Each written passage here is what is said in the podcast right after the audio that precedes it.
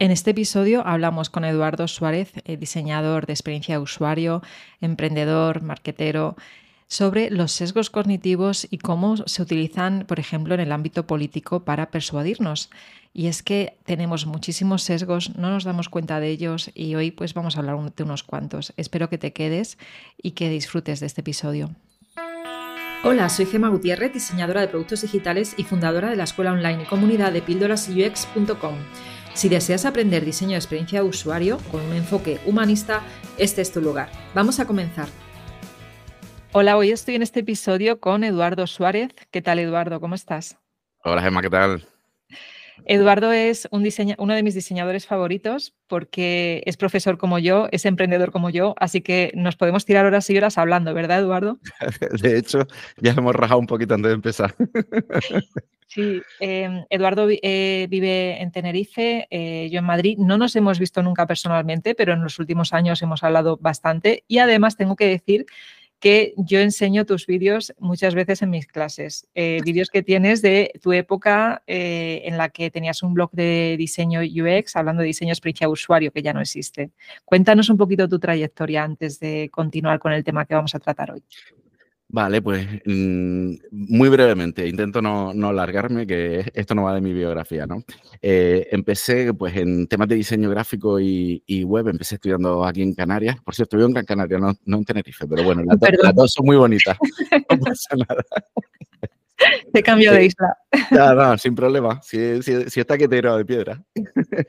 bueno, lo cierto es que eh, yo muy jovencito me, me fui a, a, Madrid a trabajar, a estudiar, a tocar una banda de rock también. Eh, en fin, cosas que me gustan. Soy de intereses así muy variados.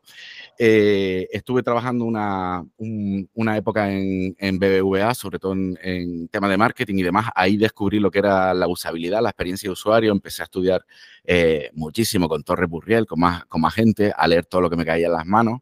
Eh, luego estuve otra época, mm, ya, ya empecé a hacer mis pinitos como, como freelance, pero luego estuve otro, otra época, otro par de años trabajando para el, para el Ministerio de Industria. Ahí hicimos varias aplicaciones bastante chulas que todavía funcionan. Y esto, te estoy hablando 2012, 2014, o sea que ya, ya, ya las podrían haber, haber actualizado por lo menos, pero bueno, para hacer un plan de empresa, para hacer un análisis DAFO y, ordenarlo por prioridades y también para dar de alta una empresa en 48 horas, eso antes no se podía hacer, se hizo mientras estaba yo allí. Eh, y luego, pues nada, eh, tuve, tuve un hijo, eh, me volví a Canarias y desde aquí sigo trabajando con clientes de aquí y de allá también, porque sigo, sigo teniendo muchos lazos con Madrid. Y además eh, has emprendido tu propio negocio, eres emprendedor y no solamente haces eh, diseño UX, también eh, temas de marketing, ¿verdad? Sí, hoy en día hago, hago diseño, pero hago casi más marketing que, diseño. trabajo con, empresas, con algunas empresas grandes y, también con muchas empresas pequeñas que me, me mola mucho ese proceso de, de verlos crecer y de ayudarles a cambiar la mentalidad en ciertas cosas y demás. Y luego, pues también, como tú decías, toco la, la parte, de, la parte de formación que, que, hace, que hace mucha falta. Aquí, allá y en todas partes. En todas partes. Y además buenos formadores como es tu caso, porque tú eres muy buen formador. Bueno, pues eh, hoy vamos a hacer un experimento, os voy a contar, ¿vale? Porque esto es una, vamos a hacer una regrabación de un episodio donde hablamos de sesgos cognitivos, pero en esa grabación, pues el sonido de la voz de Eduardo no era muy buena, ¿verdad? Entonces... ¿Lo hemos arreglado? Lo hemos arreglado porque Edu eh, ha traído un micrófono que se ha comprado esta mañana, además, que me lo acaba de decir. Muy bien. Así que yo eh, creo que voy a dejar en el canal de YouTube, eh, ya veré, pero es posible que deje en el canal de YouTube el antiguo, pero este nuevo, pues machaque el episodio correspondiente, ¿vale? Que es el número 15. De hecho, es que fuiste, o sea, es que fuiste de cuando yo empecé el podcast, una de, las primeritos. Sí, sí, sí, sí, qué bueno. No, sé si preguntarte cuántos tienes ya. Seguro que me quedo alucinando. Tengo 132, creo. Sí. Felicidades, felicidades. Gracias. Yo no sé cómo, cómo he podido continuar tanto tiempo, pero es que sigo con ganas de continuar, así que todavía seguimos ahí. Un pasito delante de otros, ¿cómo funciona? Sí. Entonces, hoy vamos a tratar de sesgos cognitivos, pero vamos a darle la vuelta y vamos a hablar desde ejemplos, ¿no? Eh, entonces, bueno, vamos a ver cómo sale. Vamos a hablar de ejemplos y vamos como eh, a, mucha gente lo que le interesa de los secos cognitivos es esa parte de, persuasión, de cómo puedo utilizar, es, vamos a decir, estos atajos de teclado mentales para, para persuadir a otras personas y demás, porque también los podemos utilizar para evitar mm, que nos persuadan o que nuestro cerebro nos la juegue, pero luego a la gente lo que le interesa no, no es eso, es lo de la persuasión, cómo persuado a los demás. Entonces, vamos a hablar de, de secos que tienen relación con, con, la persuasión y de cómo los utilizan los políticos, sobre todo ahora que tenemos ahí a la vuelta de, la esquina unas elecciones, un montón de debates y ya te digo yo que, que, lo hago habitualmente, que es muy divertido ver un debate viendo los secos cognitivos de los que están tirando los políticos para convencernos de sus cositas. Muy bien, sí, efectivamente, dentro, de 15 días tenemos elecciones en España y una de las cosas que, bueno, estamos viendo en la televisión, yo veo poco televisión, la verdad, Edu, pero una de las cosas que estamos viendo en Internet, en la televisión, en los debates, es que eh, en esos debates usan los sesgos cognitivos, es decir, tienen conocimientos de mm, por dónde tirar para convencer a la audiencia, ¿verdad? Sí, igual no conocen el concepto de los secos cognitivos, no, tienen por qué, pero saben que mm, comunicando de esta manera consiguen resultados y por supuesto que los utilizan. Vale, pero antes de nada, mm, para quien nunca haya escuchado esto, que yo creo que sí, porque si habéis escuchado mi podcast antes ya eh, no es la primera vez que hablo, un sesgo cognitivo es un efecto psicológico que produce una desviación en el proceso mental. ¿Esto qué quiere decir? Que nos lleva a una interpretación que no es lógica que puede llevarnos a un juicio inexacto y básicamente pues que nos lleva a la irracionalidad. Así que mm, acabamos haciendo cosas pues que quizá en otro contexto o entendiendo de otra manera no, haríamos, ¿no? Y de aquí también viene un poco el debate de si es ético o no. ¿Qué sucede también? Que estábamos hablando de Edu antes, que los sesgos cognitivos se, se llevan usando mm, pues toda la vida. Es que bajas a la frutería de tu barrio, ¿verdad? Y tienes ahí la fruta que te viene un anclaje del precio anterior y el precio actual y, claro, ya tienes que comprar esa fruta porque hay una oferta muy buena, ¿no? Eh, entonces, no te digo ya cómo se utiliza en el Black Friday, que suben el precio antes para que luego la bajada parezca mayor. Claro, o sea, esto se hace muchísimo, eh, si se hace en la vida física, por así decirlo, pues en la digital también se hace, ¿no? Así que vamos a, ponos ahora un ejemplo, si quieres, Edu, de, mm, de cómo es en, el debate político, algún sesgo que se esté utilizando.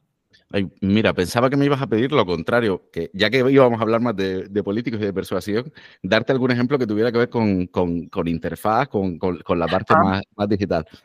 Pues venga, si lo tienes en la cabeza, dalo. Te doy las dos cosas si quieres, sin problema. bueno, con respecto a, digital, mira, yo he visto Seguro que tú te lo has encontrado también más de una vez. Eh, estos formularios de captación para captar tus datos en una determinada página web, que te sale y te pone arriba como que ya está relleno el 50% del formulario. Sí, un wizard de estos de pasos, ¿no? Que te, eh dice, ya está el 50. Eso es que dice, mm, bueno, eh, te, te, da la sensación primero de que hay una tarea que no está acabada y a nuestro cerebro no le gusta nada, que se nos queden tareas ahí sin acabar. Y, luego te, da, eh, te, te, seca también por el tema de, ah, bueno, es que ya queda poco para terminar. ¿Sabes? Ya la mitad del trabajo está hecho. ¿Y qué es ese? Eh, pues, mm, pues mira, eh, no, me, no me sale ahora el nombre, me, me, disculpo por anticipado porque existen más de 150 secos cognitivos y yo, la verdad que la memoria no es mi fuerte, pero mira, creo que se llama efecto Seigarnik, si no recuerdo mal. Eh, luego lo ponemos. Tom eh, Camarero, sí, sí, puede que, puede, puede que me equivoque, o sea que si, si hace falta lo corregimos. Tom Camarero, eh, que está teniendo una mesa, ¿vale? le preguntas lo que tiene pendiente y te lo, te lo dice de corrido, ¿vale? Sin embargo, una vez que pasa la cuenta, la gente se levanta y, y, se va, sin que pasen ni cinco minutos, tú le preguntas a ese camarero qué le sirvió a esa mesa y no te, no te dice ni la Coca-Cola, ¿vale? Porque una vez que la tarea está terminada, ¡uh! hasta luego, se acabó. Claro, claro. E, entonces, cuando está medio, la mantenemos ahí en la memoria a corto plazo, que no se nos vaya, que no se nos vaya, porque esto todavía no lo hemos acabado. Entonces, cuando vemos ese formulario que está a mitad, nos activa eso, nos activa el, ah, no, no nos vamos a relajar hasta que no esté acabado. No, no te digo que funcione con todo el mundo por igual. Todos los secos, hay personas que son completamente impermeables, algunos de ellos, y, y otros les afecta muchísimo y, al, y, al, revés. Pero hay tantísimos secos que a todos nos afectan uno o varios en, en determinados momentos. Yo tengo que reconocer que el año pasado me, vendieron un producto y, yo, y me estaban vendiendo, yo estaba viendo cómo utilizaban los sesgos, muchos de ellos los conozco, y aún así me lo vendieron. Sí, total. y, luego me, me, llamó la atención, dije, pero si yo estaba siendo consciente de que estaban utilizando técnicas de venta, algunas incluso muy, muy agresivas, ¿cómo es posible que, me que, sabiendo eso, aún así, lo haya comprado? no, pues eh, porque vamos a ver, si, utilizan todos los sesgos del mundo, todos mm, los trucos de persuasión que existan para una cosa que no te encaja, que no va contigo, que de ninguna manera no van a funcionar. Pero si es que, si da la casualidad que el producto te encajaba, pues mm, te caes por el tobogán y te deslizas alegremente mientras te lo pasas, mientras te lo pasas pipa, porque es que realmente sí es para ti. Sí, eh, totalmente. mira, a mí mi chica me, me decía que los anuncios de, de, coches no le, no le influían hasta que tuvo que comprarse un coche. Claro. De pronto solo veía los anuncios de coches, era, se le quedaban, se le quedaban. Mira, con esto eh, hay un sesgo que se llama el seco de punto ciego, que es eh, pensar, que viene, a significar que, que, que, que los secos no van contigo, que a ti no te afectan, ¿sabes? Esto es muy típico, esto pasa mucho. Yo tengo un amigo que, que, no es que sea tonto, un chico bastante inteligente, que él me decía que a él no le influía la publicidad. ¿Vale? Esto seguro que te ha pasado alguna vez. No, no, no, a mí la publicidad, yo cuando necesito comprar algo, yo me informo por mi cuenta y demás. Claro, te informas consumiendo publicidad, por si no te has dado cuenta. Bueno, entonces eh, yo, yo me reí, porque claro, trabajando en lo que trabajo y le digo, vale, mira, vamos a hacer una cosa, dime, dime tres tiendas de muebles. Y entonces el tío me pilló por donde iba, ¿vale? Me pilló por donde iba. Entonces empieza, muebles Paco, muebles no sé cuánto, y ya tuvo que pensar bastante más el tercero y muebles no sé qué. Me dijo tres empresas locales. Y le dije, mira, casi te sale humo por la cabeza del esfuerzo que has hecho para no decir IKEA. Claro. Porque, porque es verdad, IKEA es una marca que está siempre ahí en tiendas de muebles. ¿Quién ha hecho más publicidad que IKEA? ¿Cómo no te vas a acordar de IKEA? ¿Sabes quién es IKEA? Pues sí, te influye la publicidad. Pero tú fíjate cómo te influye, ¿no? Que eh, mm, en España, muchas veces en vez de decir, eh, compra yo, ve al supermercado y compra un yogur o compra yogures, dices, compra Danones y estás diciendo la marca. Ah. Y hablamos de un yogur y decimos la marca, decimos Danone, voy a comer, y luego eso ha sido hace muchos años, quizá ahora se está perdiendo un poco más, ¿no? Pero eso pasa con muchas marcas, ¿no? O una moto, y dices una Vespa. Vespa es una, es una marca también. O sea, ¿cómo no nos va a incluir la publicidad, ¿no? Y la publicidad, pues al final usa muchas técnicas y una de ellas son los sesgos. Y volviendo al, tema político, fíjate, es la primera vez que hablo yo de política en el podcast, ¿no? Bien, bien. Vamos a polarizar hoy. Ha sido idea de uno mía. Eh, pero, pero bueno, hablando de política, em, tú me hablabas de cuál era el sesgo del que me hablabas antes, que, lo que está haciendo es polarizar más. ¿Es el sesgo aversión a la pérdida? La aversión a la pérdida es una de, es una de tantas formas de, polarizar, pero creo que empezamos a hablar de eso eh, con respecto al sesgo de suma cero, que es cuando tendemos a pensar que en una negociación lo que yo gane lo vas a perder tú y entonces no se trata de llegar a un acuerdo, sino, de, sino que es una pelea a ver quién, quién muerde el trozo más grande, digamos. Así es como normalmente se plantean los debates en, en, el Parlamento y por eso resultan tan tediosos, porque no ves a la gente intentando llegar a soluciones, sino es el mm, tú fuiste el que hiciste mal y tú más y tú más y tú más. Porque al final eh, lo que vemos en el Parlamento es público, cualquiera, cualquiera lo puede ver, las sesiones están grabadas, es lo que nos ponen en los telediarios, y ahí nadie quiere perder ni, ni, un milímetro de, de, su posición mm, y, y, no está dispuesto a admitir errores y demás. Luego se acaba, se acaba lo del Parlamento, los políticos se van a los pasillos y ahí es donde realmente negocian y resuelven los problemas, pues luego todos son tan amigos. Pero claro, en el Parlamento, que saben que los, está, que los puede ver cualquiera, que los está viendo todo el mundo, pues están ahí a matarse, a lanzarse cuchillos. Y claro, esto es una de las cosas que, que, ayuda a que, a, que, a que la sociedad esté polarizada.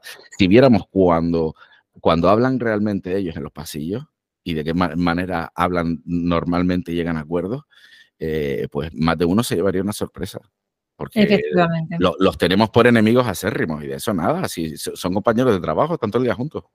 Sí, sí, que luego igual se van a tomar copas y aquí no pasa nada. Pero no, ni lo dudes, ni lo dudes. Y, en, el momento de las copas nadie va a estar pensando si tú eres del color verde o del color azul o del color rojo, ¿sabes? Nadie está pensando en eso. Claro, y para quien no sepa lo que es la polarización, eh, ¿cómo, ¿cómo, lo explicarías tú, Edu?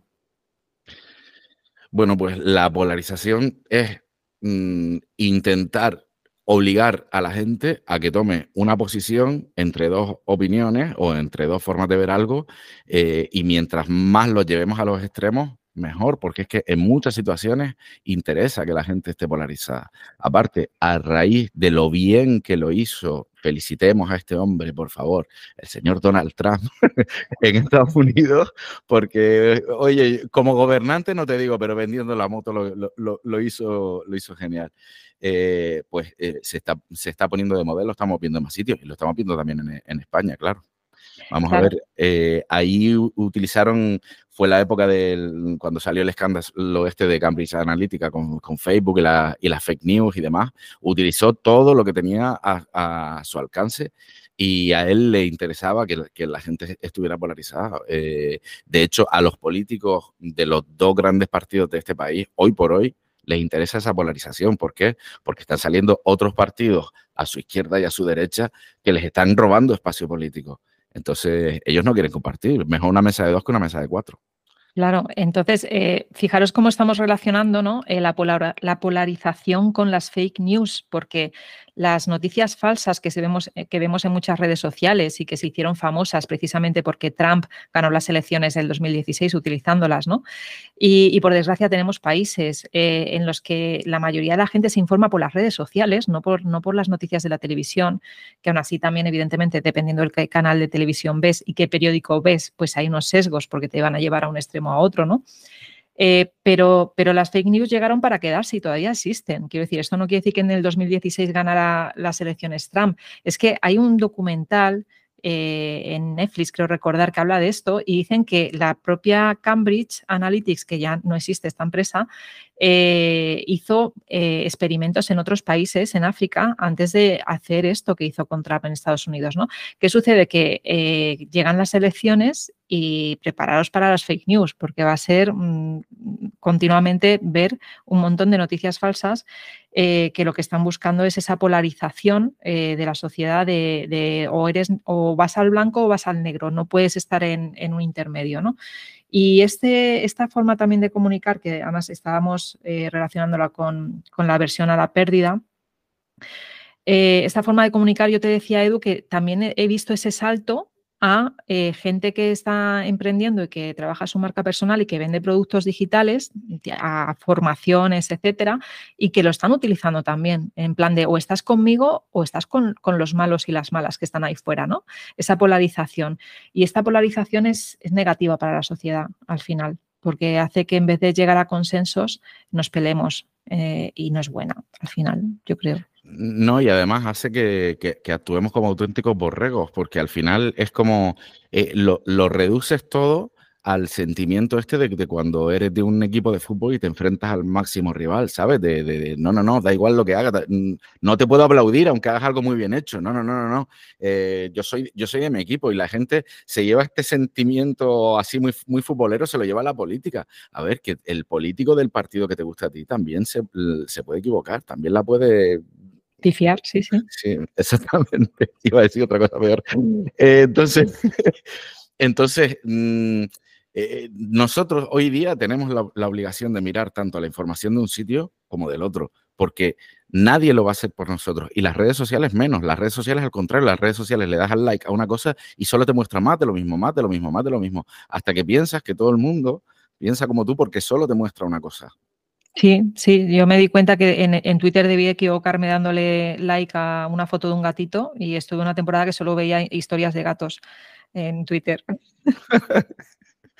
Pues es que, es que pasa en todo. Eh, en, marketing también pasa con el, con el remarketing. Tú visitas mi página web y ahora te voy a estar persiguiendo, me vas a ver en todos sitios durante dos, tres semanas. Que, oye, creo que es una cosa que bien utilizada eh, puede ser mm, provechosa, pero, pero también tiene su, parte un poco siniestra. Mm. Ahora yo quiero tocar aquí em, eh, los sesgos, el sesgo de efecto denominación. Este, este no lo conocía, me has hablado tú antes de él con el tema de la ley antiaborto. Sí. Y, claro, la ley de, protección de la vida. La ley antiaborto es, se llama ahora, o, quieren llamarla, la ley de la protección de la vida. Muy fuerte esto. cuéntanos, cuéntanos un poco. Pues nada, básicamente lo que, lo que viene a significar este sesgo es que eh, no, nos gusta el regalo, pero también nos gusta que el envoltorio sea bonito. Entonces, si Mm, me vendes la cosa con un, con un nombre que encaja mejor con lo que, con, lo que yo pienso, te puedo acabar comprando la idea, aunque no sea algo con lo que a priori estaba de acuerdo. Eh, otro ejemplo que vimos, que vimos también parecido en, eh, los yogures, ¿qué es mejor? ¿20% eh, de azúcar o 80% libre de azúcares? Por favor, dame el 80% libre de azúcar, igual que sea lo mismo, es que suena mucho mejor. Claro, y esto, esto de hecho también pasa con las encuestas. Eh, los resultados de encuestas también se pueden manipular y decir, y, decir el dato que a ti te interesa, ¿no? Eh, contar. Esto también pasa. Sí, este, este, este, es otro, otro seco que se utiliza mucho en, política. Eh, vamos a ver, mm, yo te digo, el empleo ha subido en no sé cuántas mil personas en los seis últimos meses. Y a lo mejor veníamos de una situación de desempleo brutal, ¿no? Y entonces el de la oposición te dice, claro, pero es que todavía tenemos un paro de no sé cuánto por ciento, todavía es altísimo. ¿Vale? Entonces, ¿qué es lo bueno? ¿Que vamos en la dirección apropiada o que todavía nos falta mucho para llegar? Yo te cuento el dato que me interesa, evidentemente. La, estadística tiene mucho peligro porque cuando nos ponen un dato así delante, eh, como que, como que tiene mucha credibilidad y a veces ni siquiera o no nos fijamos en el tamaño de la muestra eh, cuando hablamos de una, de una encuesta o a, o a, lo mejor ese, ese dato tiene, tiene, tiene sentido en un contexto pero, pero, pero en otro no. Y por supuesto que te van a contar lo que, lo que les interesa. La gente cuando, le, cuando les ponen datos delante es muy raro que verifiquen. Es muy raro, muy raro que verifiquen. Entonces por ahí nos las cuelan de todos los colores. Pero y no la, diario. Y aquí, eh, antes de pasar a otro tema, nos la, eh, también hemos tocado antes, porque hemos estado como una hora hablando antes de grabar este episodio, eh, que esto también se usa o, lo están usando mucho las escuelas de formación, las escuelas de diseño.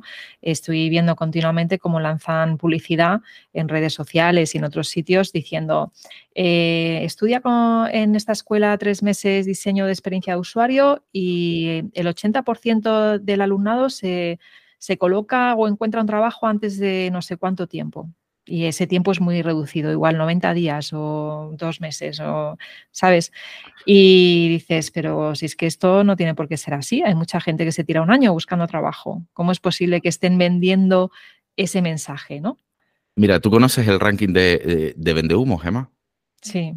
Vale, el ranking de Vendehumo salió a raíz de todo esto. Es que esto igual está empezando a llegar en, en UX ahora, porque eh, además no es un tema eh, igual que la gente sea tan manipulable, pero eh, cuando empezaron a salir gurús de la noche a la mañana, de cambia tu vida, me acuerdo, me acuerdo del de conviértete en trafficker y, y verás cómo cambia tu vida por completo y de patatín patatán. vamos a ver, Mm, me estás enseñando a gestionar una herramienta de publicidad de Facebook que además de un año a otro cambia por completo. ¿Qué me vas a cambiar la vida? Me vas a cambiar en el mejor de los casos un, año, dos años mientras use esto, porque salen herramientas nuevas constantemente. Pero, pero por supuesto que cuando, cuando alguien aprende algo, cuando alguien se forma, lo que busca es la transformación, la, la, versión mejorada de uno mismo. Y eso hace que contarlo de esa manera nos resulte tan, tan atractivo. Si nos resuena y nos identificamos, ya está, somos suyos. Ya, claro, pero y esa transformación quizás sí la consigan, pero eh, el mensaje de venta es eh, vas a encontrar trabajo enseguida y eso no lo sabes. Claro. Dame el porcentaje de personas en tu escuela que a los dos meses han encontrado trabajo. Ese porcentaje seguro que no te lo dan. No, y además eh, en UX en particular y en general en digital, ¿vale? Claro que te tienes que formar, claro que tienes que hacer un curso, pero es que tienes que hacer un curso ahora, otro el año que viene, otro, mientras tanto leer libros, no puedes pararte de formarte porque Internet es un medio súper líquido que cambia a toda velocidad. Entonces, si trabajas en digital, vas a estudiar toda tu vida. Pero claro, si yo te quiero vender un curso, eso no te voy a decir eso, no te voy a decir eso. No puedo Oye, que yo lo digo, ¿eh? que, que de hecho mi escuela de tribus es una escuela por suscripción precisamente porque puedes estar toda la vida si quieres. Y es que yo, yo llevo formándome toda la vida, tú llevas formándote toda la vida y alguien que entre a trabajar en el mundo tecnológico, no, es, no voy a decir específicamente en el UX, en el mundo tecnológico tiene que estudiar toda su vida. Y los sesgos cognitivos también hay que estudiarlos, aunque no estés de acuerdo con ellos. Eh, ¿Sabes qué pasa? Que quieras o no, eh, te, van, te van a influir y quieras o no, le van a influir a otras personas. Y mira, el, clásico seco del programador de los usuarios son idiotas. ¿Vale?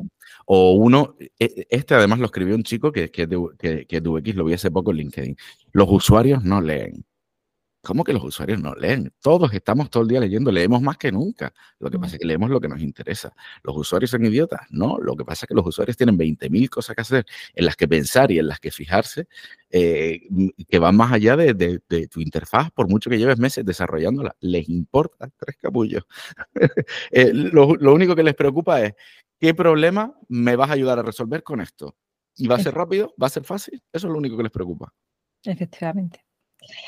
Bueno, vamos a pasar a, algún otro ejemplo, porque yo los que me he apuntado aquí ya los he dicho. Me he apuntado aquí el de aversión a la pérdida, efecto de nominación. Mira, hay uno, hay uno que me que, tengo muchas ganas de, tocarlo porque lo vamos a ver en los debates de, televisión, lo, vamos a ver seguro, que es el de la, falacia anecdótica, que básicamente es tirar abajo un dato o, o una información contrastada con estudios con una anécdota. Eh, básicamente, yo te cuento, por ejemplo, em, tantas mujeres han, han recibido maltrato en, España en el último año, ¿vale? Y luego, y luego sale uno contando, no, pues, ¿sabes qué pasa? Yo tengo un primo que era la mujer la que le pegaba a él. Y de pronto te coge y te minimiza el problema porque además uno te está presentando un dato, mientras que el otro te está contando una historia, te está contando un relato. Nuestro cerebro está diseñado para que las historias se nos queden mejor. Entonces, como, como además es reactivo, lo utiliza como respuesta anula el, eh, el, dato. Parece que de, pronto lo que estaba diciendo el otro era, eh, pero, pero ¿qué dices? No, no ves que también existe lo contrario. Y fíjate el ejemplo que te, que te he puesto, que es un poco fuertecito, ¿sabes? No, no, claro. Y, y, a ver, y quizá incluso esa anécdota sea cierta y conoce a alguien que acabó en la cárcel y que realmente no había maltratado a su mujer o a, o a su pareja. Pero las estadísticas dicen que eh, los porcentajes de que sucede eso es un 1% contra me estoy inventando también el porcentaje, ¿vale? Pero es un porcentaje muy bajo contra el otro porcentaje de que, hay realmente un problema en España con el tema de maltrato a la mujer. Entonces, eh, precisamente se utiliza ese sesgo para, eh, bueno, pues echar abajo, ¿no? Ese, problema, ¿no? Que la gente mire para otro lado o que de repente no sea tan importante, ¿no? Es que, claro, lo que funciona es la, técnica. Eh, yo te vengo presentando un dato que está avalado por una serie de estudios y demás pero voy solo con el dato. Mientras que el otro pasa olímpicamente el dato y te cuenta una anécdota. Y cuando, te está hablando de tu primo o de su cuñado o de lo que sea, tú te identificas con eso mucho más fácilmente. Entonces, como encima lo ha dicho después que tú y tú te quedas más con lo que es más reciente, mm, pues, mm, pues ya está, te, ha matado, te lo ha tirado abajo. Y esto es que es raro ver un debate donde no me vea este, eh, este seco utilizándose. Porque es un, es un derribadatos total, ¿sabes? Bueno, y aquí también quiero, quiero sacar otro tema y es eh, que estás trabajando en un mapa de sesgos, ¿verdad? Sí, bueno, vamos a ver. No es exactamente un, mapa, lo que, eh, lo que pasa es que eh, hice un artículo muy, muy largo sobre sesgos cognitivos con 156 sesgos cognitivos diferentes, que es más o menos todo lo que hay catalogado. Lo que pasa es que es verdad que siempre salen nuevos y hay, y hay cosas que no están catalogadas todavía, además. Eh, pero claro, es que tardé mm, cerca de dos meses en, montar e, ese artículo, cogiendo información de diferentes fuentes, buscando ejemplos, porque eh, los artículos donde, mm, donde se habla de secos cognitivos, la gente o coge unos poquitos y te los explica más o menos bien, eh, pero hay muchos más de los que a lo mejor ni eres consciente, o te hace un listado, pero te los explica en dos líneas, y tampoco era eso lo que yo quería. Entonces yo quería poner más chicha. Y, qué pasa? Que claro, que es, larguísimo. Entonces, pues lo que estamos haciendo es un sitio web solo de secos cognitivos, organizándolos, eh, que sean fáciles de encontrar, puedas leer, leerlos uno, uno por uno o ir directamente a consultar uno que, que a lo mejor lo has escuchado o, te suena lo que sea y que y quieres saber eh, más sobre, sobre eso, cómo se llama. Y, nada, creo que es un paso que en español no hay, no hay nada de esto. De hecho, hay muchos secos cognitivos de los que yo hablo que no existe información en, español. Tiene su artículo a lo mejor en, Wikipedia en inglés, pero en español no hay. Entonces, bueno, como es un tema que me, que, me apasiona, pues ahí estamos, ahí estamos dándole. Muy bien. Y a ver, os cuento también que eh, a, a, quien esté escuchando este episodio, pues que eh, cuando lo tenga Eduardo, porque todavía no está preparado, estamos a julio del 2023 y todavía no está preparado, pero para finales de este año seguro que sí. Así que si os interesa que os llegue, eh, podéis seguir a Edu en redes sociales o también podéis suscribiros a mi newsletter porque yo lo pienso enviar. Yo ya he quedado con Edu que yo esto, en cuanto lo tengas, eh, lo publicaré en mis redes, en mi newsletter y en las redes sociales que sepáis pues que a veces publicas y nadie lo ve, así que mejor la newsletter. Sí, en redes sociales lo que hay que hacer es publicarlo, volver, volver, volver, volver, porque no, porque la gente no se entera. Sí, sí, efectivamente.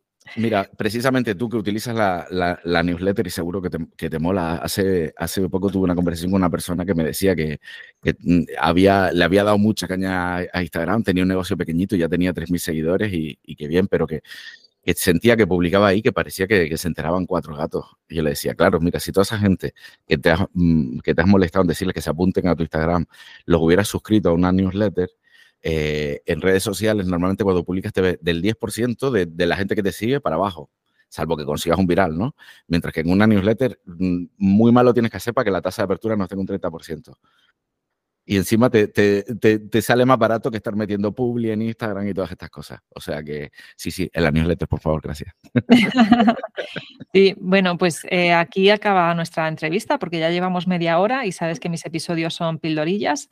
Así que mm, aquí lo terminamos. Eh, lo que sí voy a poner en las referencias de este episodio, que es el número 15, así que poniendo pildorasux.com barra 15 vais a poder acceder a este episodio, al artículo relacionado. Ahí sí que voy a poner tu artículo de los 150 sesgos. Vale. Eh, que no sé si van a querer leérselo porque vas a tener que publicarlo en un libro o en un PDF descargable, porque eso va a ser muy largo de leer. No, vamos a ver, tengo un índice y, si estás buscando alguno, pues lo vas a localizar rápidamente. Pero bueno, ya cuando tengamos la web estará un poquito más organizado. Es que de verdad, cuando empecé, no pensaba que fuera a quedar tan largo. Y ahí pues podéis iros y echarle un vistazo porque al final em, es, un tema interesante a tratar y tenerlo. Yo, yo, lo veo un poco como un sitio de referencia, pues para ir viendo también, ¿no? Eh, de vez en cuando, porque es imposible, ¿verdad, Edu? acordarte de todos, de los nombres y de qué hace cada uno. No, no, yo por eso escribí el artículo, porque sabía que nunca me los iba a aprender todo. Efectivamente. Así que aquí os dejamos con algunas ideas de algunos de ellos y si os ha picado, si os pica la curiosidad, si te pica la curiosidad, pues vente al artículo de, relacionado a este episodio. Muchas, gracias. Muchas gracias a ti, Gemma. Gracias, Edu. Y, más adelante ya hablaremos de otros temas interesantes porque como los dos nos dedicamos a formación, eh, creo que podemos hablar de más temillas en el futuro, ¿verdad? Verdad que sí. Cuando quieras. Hasta luego. Adiós. Si después de escuchar esta píldora te quedaste con ganas de más, entra a mi escuela online de Tribooks, un lugar donde UX designers de todo el mundo aprenden, evolucionan y hacen comunidad.